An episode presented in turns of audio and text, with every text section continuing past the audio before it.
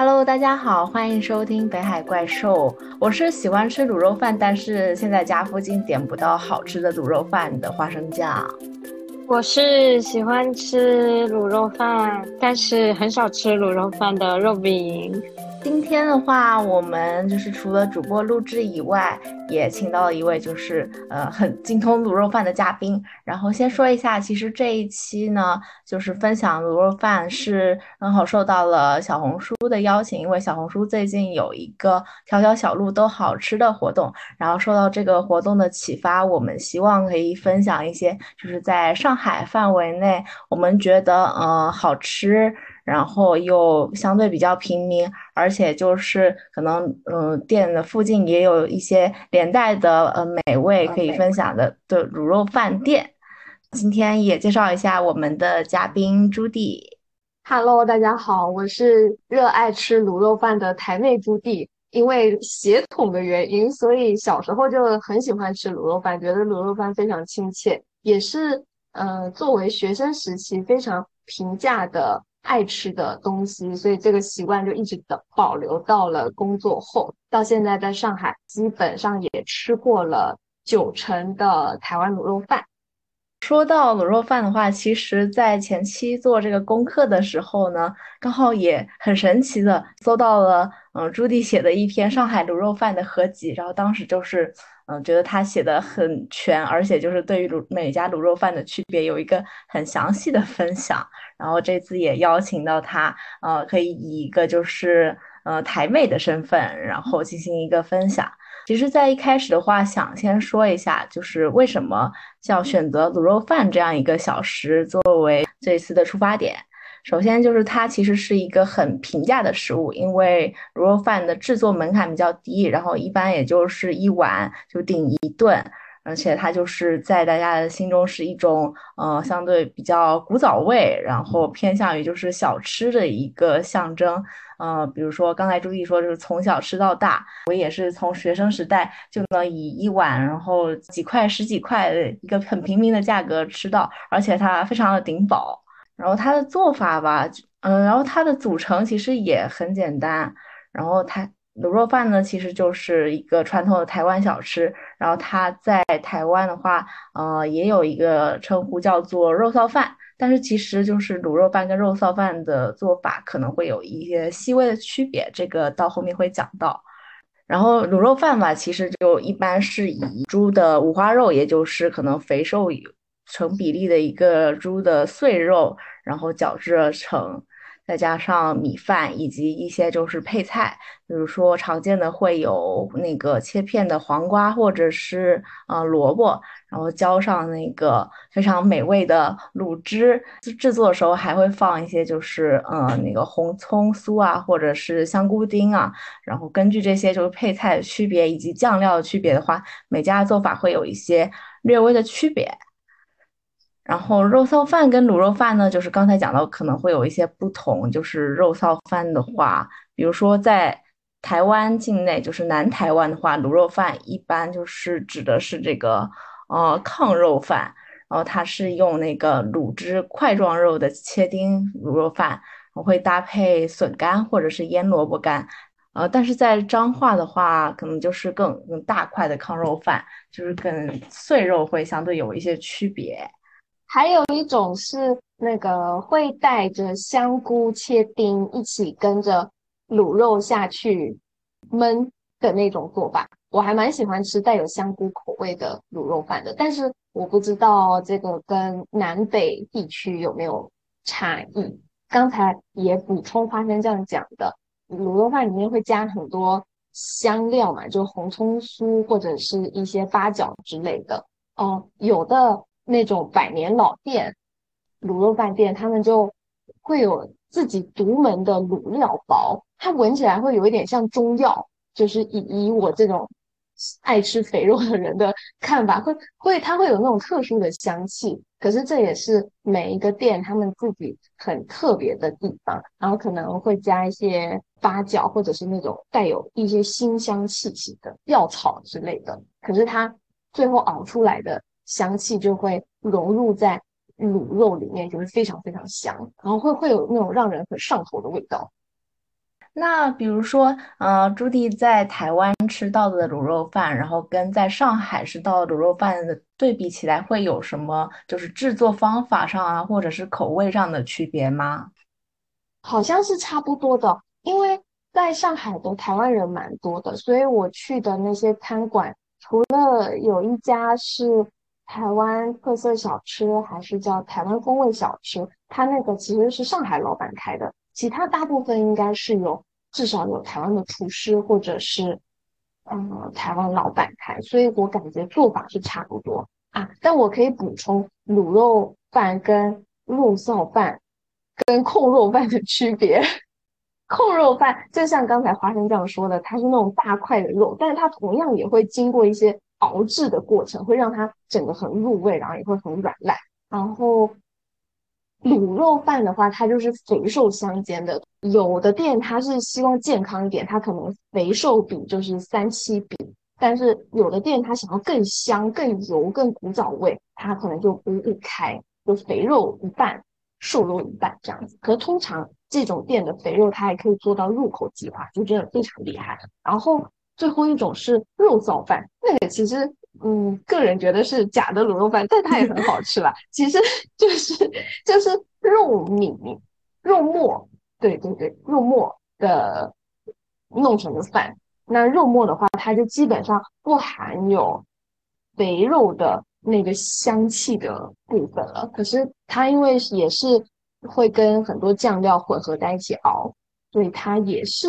蛮香的，也也是一种平民小吃的选择。那刚才就是你说到那个，如果是更古早味的店的话，可能它的那个肉的配比会稍微偏肥一点。那就是我们也知道说古早味其实是就是台湾话，也就是闽南语里面会出现的一个词，形容就是。比较呃，怎么说？比较质朴、比较传统的味道，那就是在卤肉饭里面，所以是越肥的越接近于说那种就是小时候的那种古早味吗？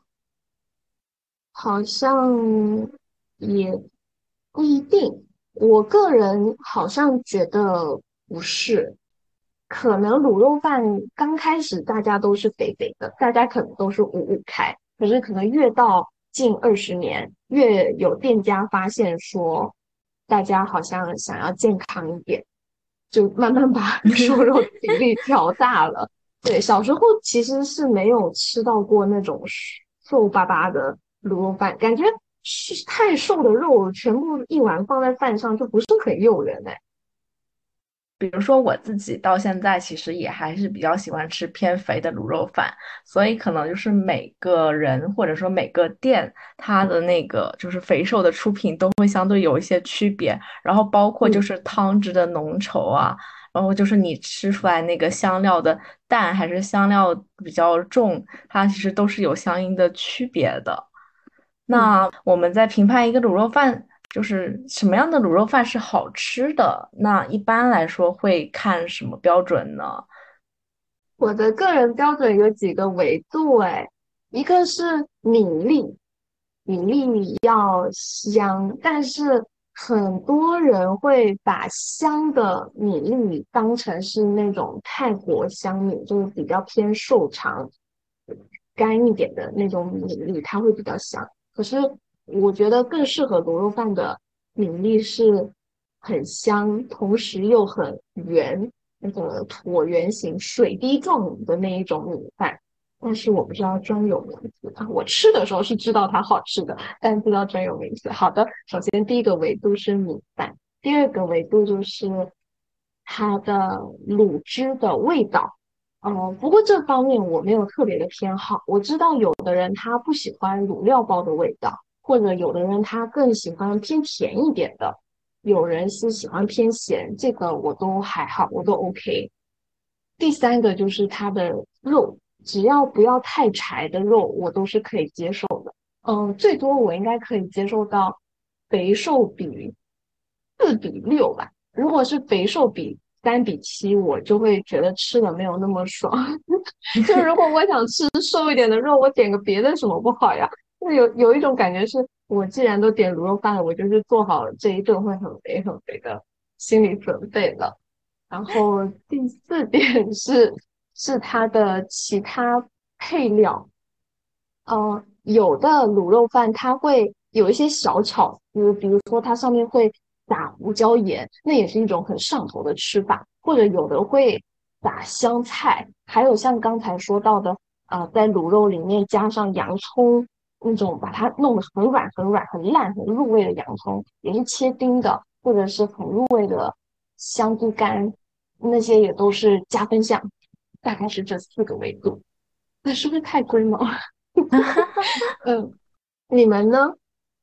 我吧，其实就是大概那几个组成部分是差不多的。比如说肉的肥瘦，那我会觉得说，如果就是既然我点了卤肉饭，那我就是注定说这一顿我是想吃的 heavy 一点的，我是抱着那个。就是上面的肉就是偏肥一点的绿色，如果我吃到的不是那种就是稍微切的碎一点，然后肥瘦是其实是相融合的那种入口即化的口感，而是说，比如说我吃到的是大块的肉，或者是说它的瘦肉比例很高，就是瘦是瘦，肥是肥，然后感觉他们俩不是很熟的样子，那我会觉得说它它不是一个合格的卤肉饭，然后还有就是。嗯，我会觉得说卤肉饭的标配就是你必须要有半个切开的卤蛋放在上面。这个是因为我前几天吃到了一份卤肉饭，它配的是荷包蛋。而且那个荷包蛋还不是溏心，而是全熟。就是我，因为我个人会比较偏好溏心蛋，溏心蛋可以跟饭拌在一起，然后融合吃出来一种就是呃丰腴的口感。但是它配的是全熟的蛋，所以我当时就很抓狂，就觉得说你不符合就是传统卤肉饭的预设就算了，还给我配了一个就是对口感毫无帮助的这么一个配菜。就是我有时候对食物会有一些这种奇怪的点，然后包括米饭的话，嗯，米饭的软硬，因为刚才朱迪也说到了，其实就是其实比较好的适合卤肉饭的米的话，不是那种就是细长的泰国米，可能是偏圆润一点的，然后口感相对比较饱满。然后我个人是觉得说，就是卤肉饭的这个米的话，其实是。比如说是一个天平，就是软和硬中间的话，它应该是偏向稍微湿软一点的方向。然后这样子的话，你跟那个就是卤汁融合，然后跟那个卤肉就脂肪融合在一起的时候，就会有一种吸收了那个汁水，然后又能有一个就是偏湿润，但是又不会说完全的就是湿哒哒的这种口感，就是软糯，但是又不粘牙。然后除了米的话，其实还有就是酱汁的甜咸。嗯，我个人会觉得说，就是可以稍微偏甜一点点。但是如果是像那种上海菜的甜口的话，我可能会觉得就是太过浓油赤酱，然后这个酱就是会强调，嗯，你卤肉带来的一个比较重的口感。这样子，如果整碗饭偏甜。吃到的时候就会觉得整个口腔被这种甜感占据，就是会呃盖掉那个卤肉自身的味道，以及就是刚才说到的那种卤汁的香气。还有的话，呃，配的素菜我觉得也还挺重要的，因为我之前查的是说那个。呃，卤肉饭传统卤肉饭是会搭配那个黄切片的黄萝卜，但是我个人可能不是太喜欢黄萝卜，因为之前吃日料的时候也看到过，就会有一种预制菜的感觉，我就会觉得说这个东西呃不太天然。或者说摆着就有一种嗯，好像是什么中央厨房出品的感觉，有悖于我心中的卤肉饭的那种小店的形象，所以我可能比较倾向于它配的是那个现切的黄瓜，或者是说嗯，会有一碟什么蔬菜之类的。然后最后还有就是因为卤肉饭吃多了总是会腻吧。这它的这个口感，然后加上嗯肉的那个脂肪的肥度，然后再加上它吃起来可能会有一种胶质感，觉得会糊嘴，嗯然后吃着吃着可能就是需要清口，这个时候搭配的汤或者是说搭配的茶水也是一个很重要的标准，就是会帮助你解腻。然后肉饼觉得呢？就是除了刚才我们说的这些，你有觉得一碗好吃的卤肉饭还有什么比较重要的标准吗？其实我觉得对我来说氛围感挺重要的，就是刚刚朱莉提到的长乐路上那家台湾风味小吃，然后他们家氛围感就很足，就是呃，你进去的时候，你不会感觉你是在一个很高档的餐厅里吃饭，而是有一种呃平民的接地气的感觉，就是大家可能坐的是比较呃密集的，然后那边的桌椅可能也是比较朴实的，就是所谓的古早味吧。然后而且那个老板还会跟你聊天，问你说好不好吃呀？嗯，要不要来点这个呀，来点那个啊？然后我我会比较喜欢这样子的感觉，就是肯定是跟高档餐厅的那个就餐体验是有区别的，但是我觉得它是符合卤肉饭这种气质的。嗯，这个是我从嗯食物以外的一个维度去讲，因为卤肉饭本身，包括那个卤肉饭的小店，也是给人一种就是。街头巷尾，然后平民小店，你走进去可以吃到一碗落味的饭，出来的时候也不会因为花了太多钱而后悔。那这样一种就是偏庶民美食的存在，所以就是会给人一种相对安心的感觉。哎，我想补充这个，嗯，就是卤肉饭的店在上海普遍都是这种小店的形式，然后可能老板会出来聊天，或者是。老板对自家的卤汁很自豪，这件事情好像还蛮常发生的。然后刚才肉饼一说，我才想到，好像以前小时候在家里吃卤肉饭也是这种感觉，就店都小小的，然后嗯，分量也不是很大，但是在一碗卤肉饭以外。嗯，那种小店都会有很多其他的小菜选择，然后一个小菜也都是很便宜，是适合一人食的。所以卤肉饭其实就特别适合那种你路过，但是你需要赶快吃一顿饭，解决一下饿的需求的那种打工人。然后同时你在里面。你也不会觉得说自己很尴尬，因为所有人在里面都是那样的，就是都是来去匆匆的行人。可是大家因为被卤肉吸引，所以聚集在一间小店里面，然后但是匆匆吃完又走了，就就会觉得，嗯，好像氛围确实都是这样子的。嗯，对对对对对。就是其实像这种有一点类似快餐，你不会在这里面停留太久，但是它的氛围的话，就会保证说你在这里面的时间就是可以比较安心，吃的比较安心，然后可以享受食物，还可以享受这种肥肉啊，这种卤汁的带来的就是微微的糊嘴的那种快乐，就是吃起来有一点点那种 guilty pleasure 的感觉，然后吃完你就可以啊继续放心去打工。其实就是说了这么多卤肉饭的话，我们也就是各自在上海吃的挺多，就是卤肉饭的店，然后也想来分享一下，就是我们每个人的在上海的一些就是卤肉饭的私藏清单。嗯，首先，如果在上海这么多店里，你们要拼出一个卤肉饭的 top one 的话，大家的选择都是什么呢？啊，好难哦，感觉说一家会得罪其他十家哎。每一家都很爱，或者三家，就假设说是从三个不同的标准来评判的话，可以选三家出来。那要不你先选我吗？嗯，我的话，我的 top one 应该是阿勇。被抢走了啊？真的吗？嗯嗯，你你说说阿勇，算是个人偏好吧，因为阿勇是我之前住在长宁的时候吃的比较多。阿勇卤肉饭这个店呢，在香花桥路，然后是靠近新华路的地方，新华路后面的一个小巷子。除了堂食的话，也做外卖，而且外卖还挺好点到的。然后我之前去店里面吃过几次卤肉饭，还有就是也吃过他们家的一些呃汤啊，或者是小的配菜。我选这个店主要的原因是觉得刚才说到的，比如说一个点是朴实，因为我去店里面吃的时候，一般就是工作餐，中午的时候想要填饱肚子，但是又不想说跟同事凑在一起吃大桌，我就想一人食的时候，我会去阿勇。首先它便宜，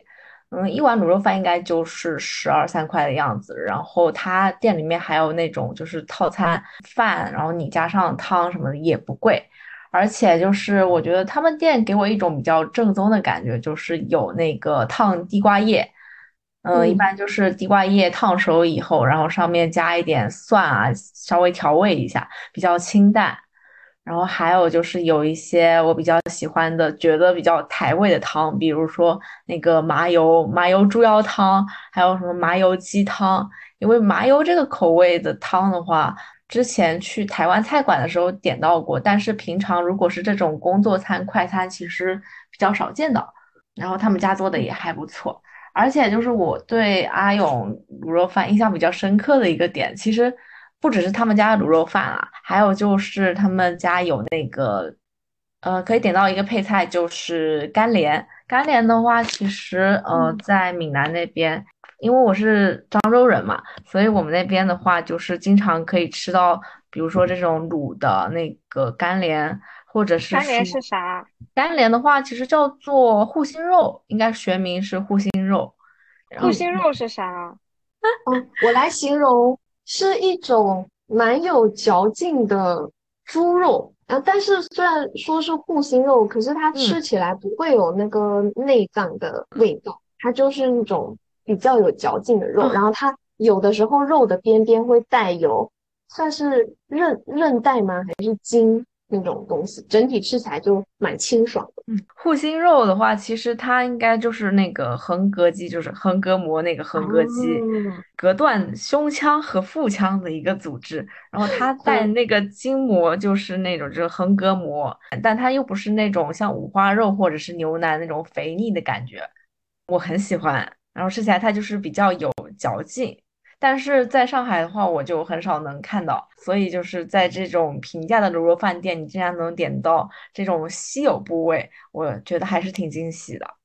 我也觉得阿勇会是一个想尝试卤肉饭的人可以做的选择，因为阿勇他现在好像蛮多分店了，好像前几年没有那么多分店，可是现在就属于一个在浦西基本上都能点到的状态，所以想尝试卤肉饭的话。点阿勇就是没有什么问题的，而且它的啊肥肉瘦肉的比例蛮刚好的，应该说蛮均衡的，所以会有那种古早味的香香油油的气息，但是又不会到太肥。他如果是更想吃偏肥一点，还有像花生酱说的会更糊嘴一点的卤肉饭的话，好像就要挑战红猪卤肉饭，红色的猪。但是那家我有点不太 OK，因为有点太肥了。可是它非常非常非常香，所以这个就推荐给嗯重口的朋友们。然后如果是想吃到带有胡椒盐和香菜口味的，然后肉本身没有那么肥的，那就是杜小月。因为杜小月应该也是到处都可以点到。可是它的卤肉我记得好像就一般吧，可能没有阿勇那么香。因为它可能没有那么卤的那么的用心，还是怎么样？就毕竟是连锁店。然后最平民的选择应该是鹅庄或者是台湾风味小吃。鹅庄我想说一下，就是嗯，就叫卖鹅的一个庄子的那这个写法。对，鹅庄，鹅庄应该是我在刚到上海的时候。呃，台湾人有很多台湾的群，然后这这些老乡的前辈们都会推荐的一家非常平民的台湾料理店，它的卤肉饭应该就十几块钱，然后它还会有很多花枝丸，呃，卤白菜，各种各样就是小吃，它的味道能及格吧？可能也没有说那么香那么肥，但是它的。花枝丸还有其他的小菜都非常的不错，也是一个可以尝试的选择。然后最后是刚才说到店里很有氛围感的台湾风味小吃，那一家很多朋友跟我说不好吃哎，可是我自己是还蛮喜欢的，嗯，但我可以理解他们说不好吃的理由，应该是它的米饭比较普通，没有说那么的。圆润湿润又很香，那样就不是那么大力的米饭。嗯，可是我觉得台湾风味小吃的卤汁的调料很像，很像我小时候吃饭的调料。这这个是我觉得很神奇的地方，因为老板并不是台湾人。嗯，我记得那个台湾风味小吃就是他的老板应该是上海人，然后之前在台湾待过，学了那个做卤肉饭的技术以后，就在上海开了店，而且是选在了这个呃巨富长的中心，寸土寸金的长乐路。所以我之前每次经过长乐路附近的时候，就觉得说它简直就是这条路上的一股清流，因为附近可能都是那种啊人均两三百的 bistro 啊，或者是说排不上队的日料啊烧鸟啊，或者是那种喝酒的地方。但是它在那里就是给人一种就算不吃也很安心的感觉。呃，这几年比如说呃大家可能对于这种平价小吃的追求会比较强烈。然后还有就是加上易梦玲，就是呃知名网红易梦玲去打卡过这家店以后，嗯，这家店可能就是这几年它的名气就逐渐越来越高。以一个就是所谓易梦玲同款，或者是说啊在市中心十几块钱就能吃饱，二零二三年还有这样的物价，这些就是一些噱头出圈了。不过我觉得就是除去这些嗯类似于营销的点以外。台湾风味小吃这家这家店确实是给人一种就是比较平民，而且就是吃着，呃，会有一种小时候吃饭的感觉那种啊古早味。然后口味吧，我是自己觉得说卤肉饭它呃便宜是便宜，就十二块钱一碗。但是它可能更像那种我们刚才说到那个肉臊饭，因为它的肉的话是那种偏碎的肉糜，就有一点像那个上海的腊肉面里面那种肉，而不是说我们可能吃到更多是那种就是切块的肥瘦相间五花肉的样子。但是它呃里面就是那个配菜的话，配的就不是我不太喜欢那个切片的黄萝卜，而是腌萝卜，这个是我觉得就。对我来说比较加分的一个点，还有就是因为他们家也是走那种传统小吃的路线，所以你就是除了那个肉臊饭、呃卤肉饭、控肉饭一些呃饭以外的话，还可以点到那个面，然后包括还有就是呃汤，刚才说到那些麻油汤，还有一些类似于那种小盅炖罐，还有。因为老板是上海人，所以你还可以点到一些就是上海小吃、上海配菜，比如说那个面筋塞肉，所以就是给人一种那种呃家庭食堂，像是那种呃什么认识的阿姨妈妈开的店的感觉。然后包括这家店的装潢也有点像就是肉饼刚刚说的那种一种就是氛围，因为它的那个店门头就有点像是我印象中的台湾小吃店。它的那个门脸上面会印自己的菜单，就大字印那个菜名的那种感觉。哎，我没有注意到这一点哎，嗯，有这点很有趣，因为我们后来也会吃一些那种台湾菜的创意料理，然后很多这种小店也都是会在透明的窗户上写上菜单，好有趣哦。嗯，我会想到那种就是刚才说的呃小酒馆啊，bistro 啊，有时候可能会用嗯用那个水笔，然后会把自己的菜什么的写一个小黑板，或者是写在透明的墙上。但是它这个其实是大字印上去的，就更给人一种就是传统餐馆的感觉。懂。对，然后刚才也说到那种什么创新台湾菜，那你们有吃过就是类似于一些新式的卤肉饭，比如说它里面加了一些滑头啊，或者是说加了贵贵的食材的卤肉饭吗？嗯，前几周刚吃了，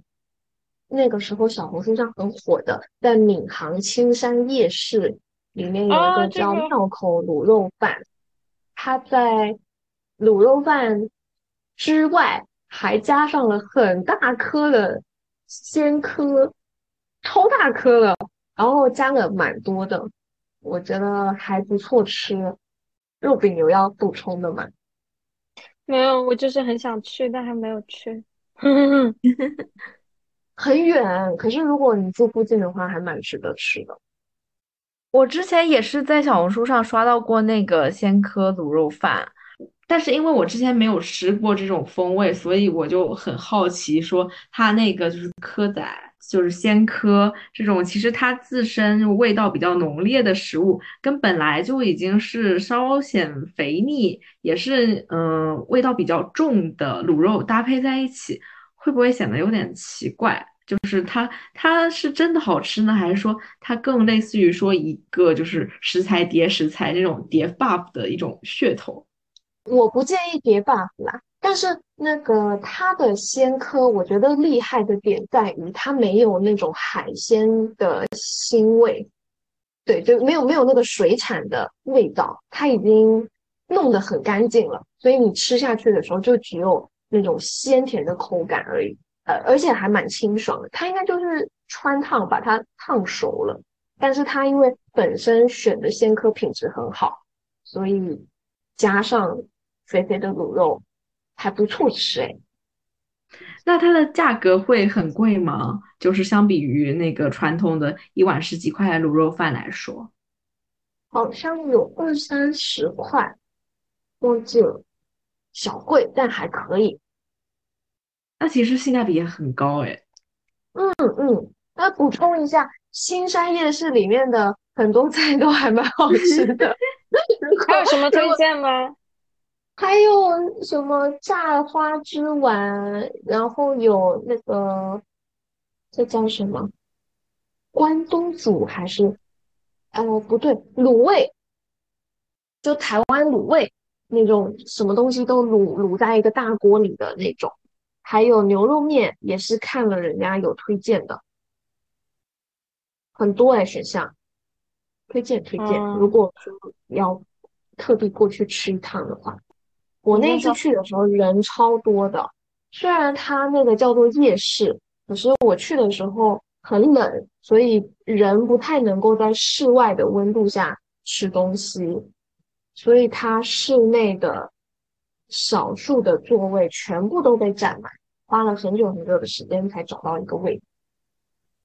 但是现在的天气应该还好，所以如果不介意边走边吃或者站着吃的话，应该也 OK。而且或许现在人没有那么多，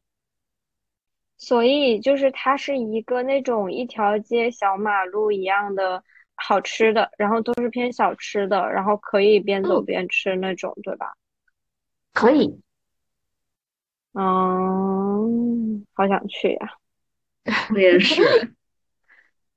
哎，那他那边会有就是冰品吗？冰品哦。我去的时候是冬天，好像没注意。夏天应该会有吧？因为我觉得台湾夜市最重要的就是冰品了，刷冰这种。我们刚刚还在讲鲜芋仙来着。哎，那肉饼你在上海，就是你最喜欢或者说你最经常吃的卤肉饭是哪一家？就如我刚刚开头介绍的，其实我不经常吃卤肉饭，嗯，就是我吃的你们都已经讲过了，然后你们吃的阿勇卤肉饭我还没吃过，然后我想想哈，就真的没有，就是因为我发现我吃过的就是寥寥无几，没什么好说的。那那我再来补充两家好了，就是我。觉得可能没有说到 top one 那么好吃，但是我自己觉得有一些可圈可点的。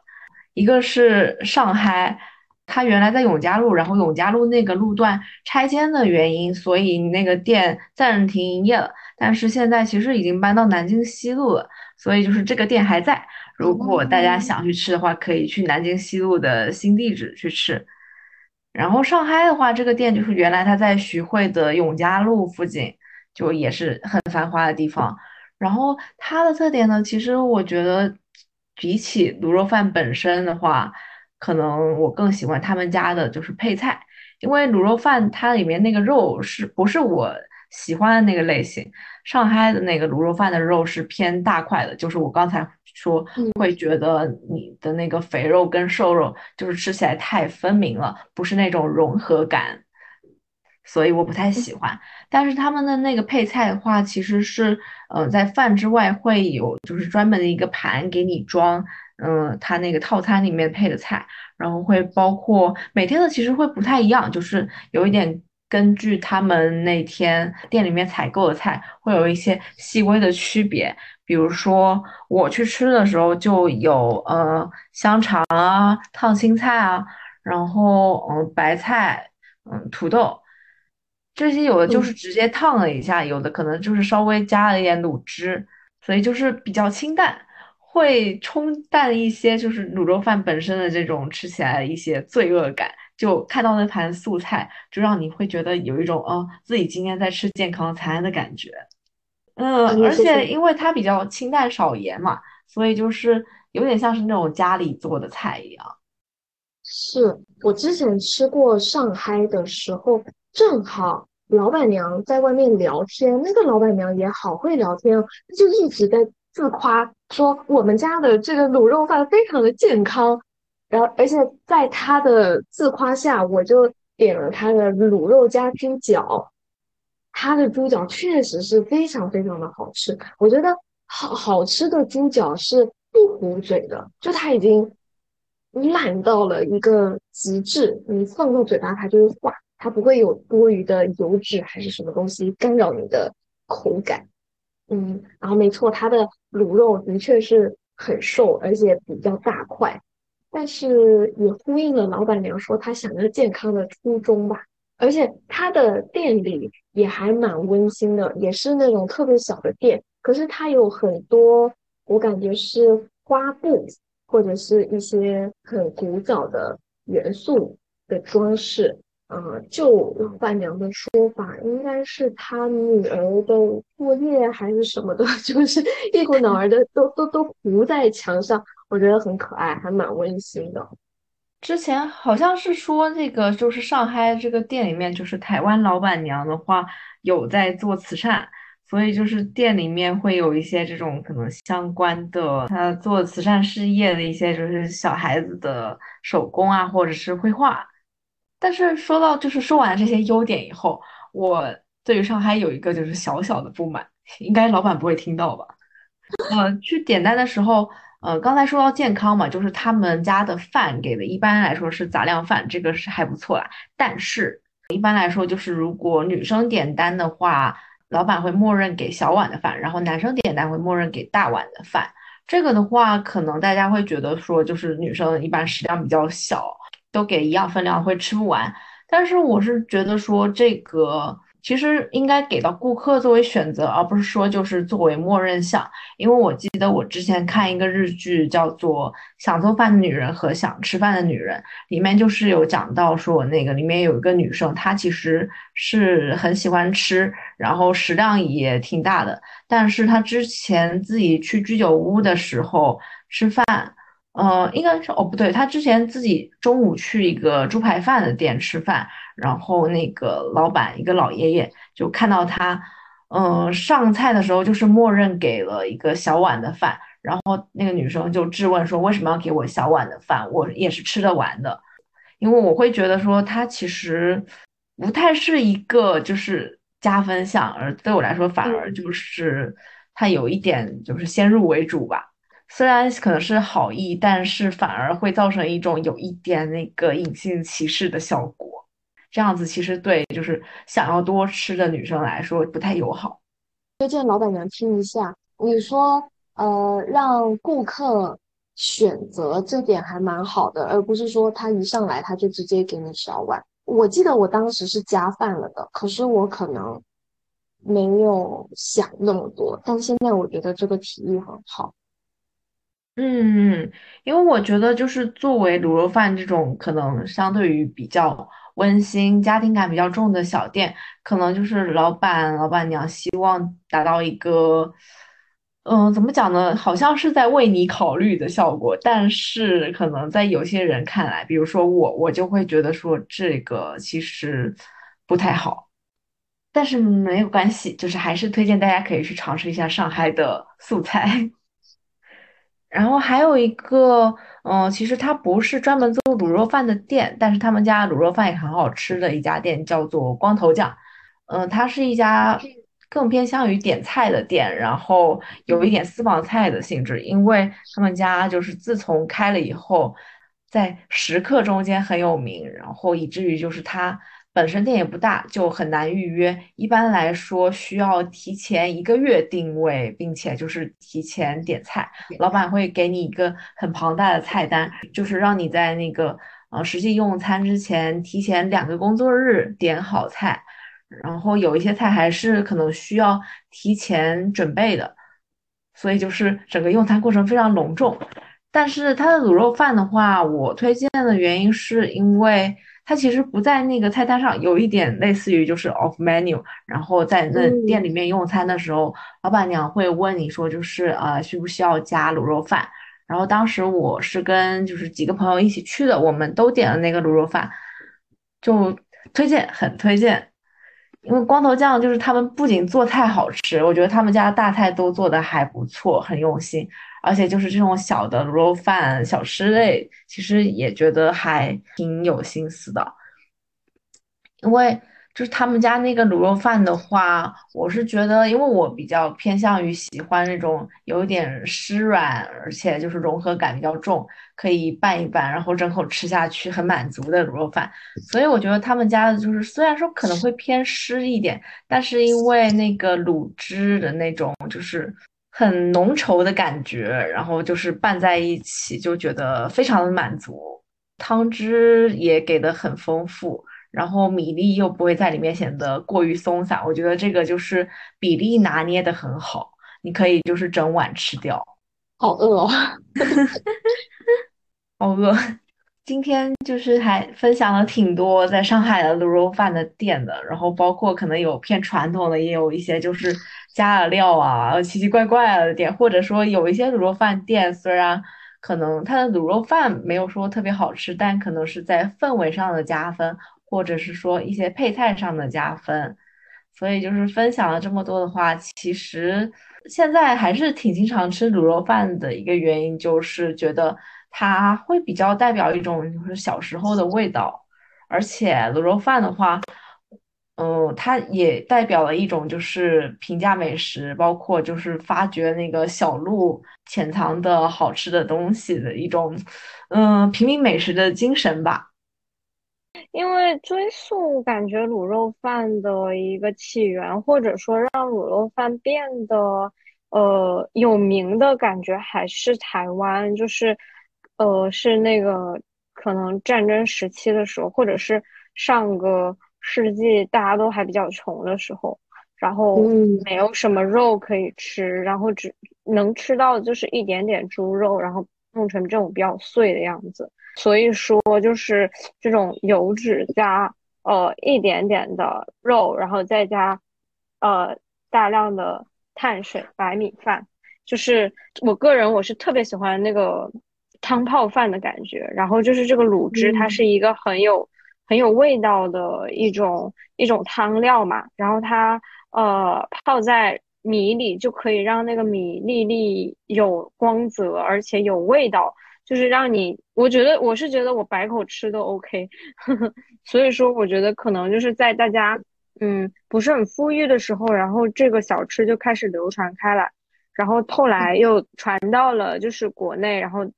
大家很多呃以台湾卤肉饭为招牌开了一些很多店嘛，嗯，对对，但是我怀疑就是这个东西最早肯定也是从大陆带过去的，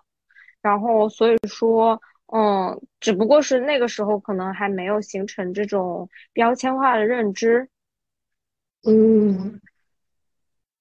说到小时候很穷，对不起，我再补充一个，小时候还有一个。非常上头的选择就是猪油拌饭，就连卤肉都省去了，直接把那个猪油肉加加上酱，一点点酱油以后，然后猪猪油它本身很有香气，然后拌在饭里面就超香。还有一种是鸡丝饭，这个是也算是南台湾南部火起来的，就嘉义鸡火鸡肉饭，嗯那边，然后鸡鸡丝也是一个特别。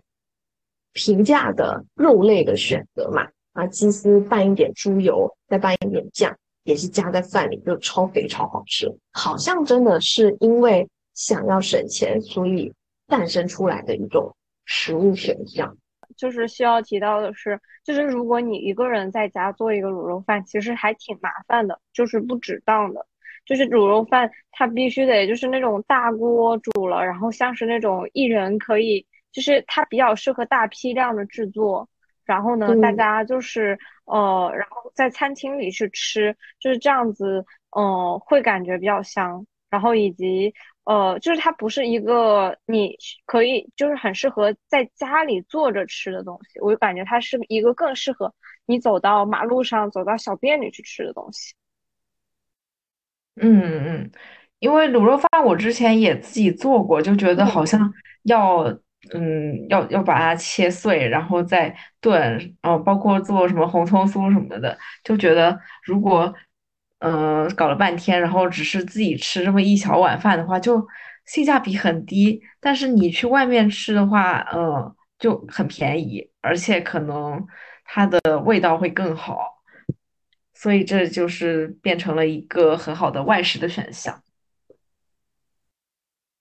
哦，那我好傻呀！我自己做了两三次卤肉，